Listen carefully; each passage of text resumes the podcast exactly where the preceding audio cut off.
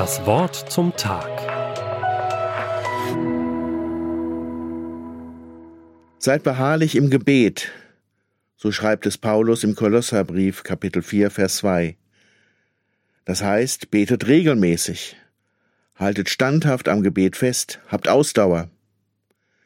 Nun ist Ausdauer in vielen Lebensbereichen erforderlich. Nicht nur für den Höchstleistungssportler, sondern auch für den Hobbyläufer. Ohne Ausdauertraining ist der nächste Muskelkater vorprogrammiert. Und selbst beim Zähneputzen ist eine Regelmäßigkeit vordringlich.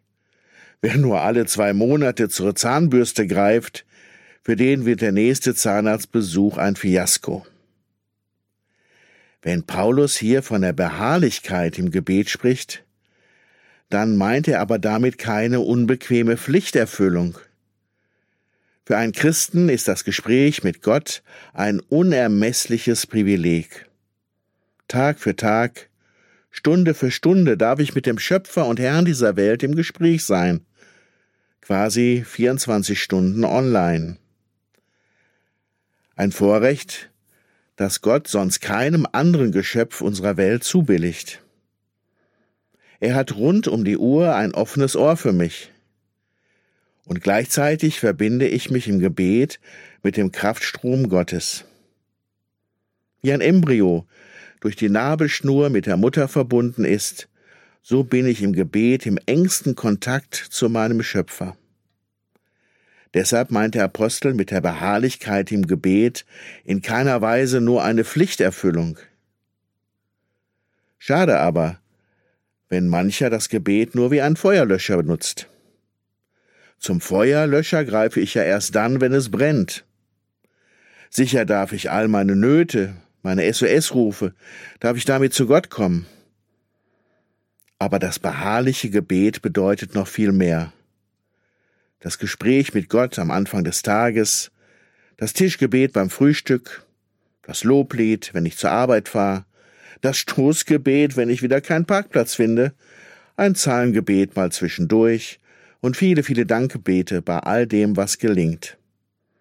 Und natürlich bleibt auch Raum, Gott meine Zweifel und offene Fragen zu nennen, mit ihm meine Trauer zu teilen. Rund um die Uhr hat Gott ein offenes Ohr, ein offenes Herz für mich. Noch ein letztes. In der Beharrlichkeit meines Gebetes zeigt sich meistens auch die Ernsthaftigkeit meines Anliegens. Sicherlich rede ich mit Gott, mit der Bitte aus dem Vater unser, dein Wille geschehe. Gott hat einen besseren Überblick über mein Leben. Aber wer nicht locker lässt mit seiner Bitte, der erwartet auch etwas von Gott. Der Hamburger Theologieprofessor Helmut Thielicke drückte es sinngemäß einmal so aus. Wer nicht beharrlich betet, der gleicht einem Menschen, der unverschuldet im Gefängnis sitzt. Aber statt um Freiheit zu bittet er nur um einen warmen Perserteppich, weil der Fußboden so kalt ist. Deshalb erwarten Sie etwas von Gott, haben Sie Ausdauer. Das Wort zum Tag, auch als Podcast auf erfplus.de. ERF Plus tut einfach gut.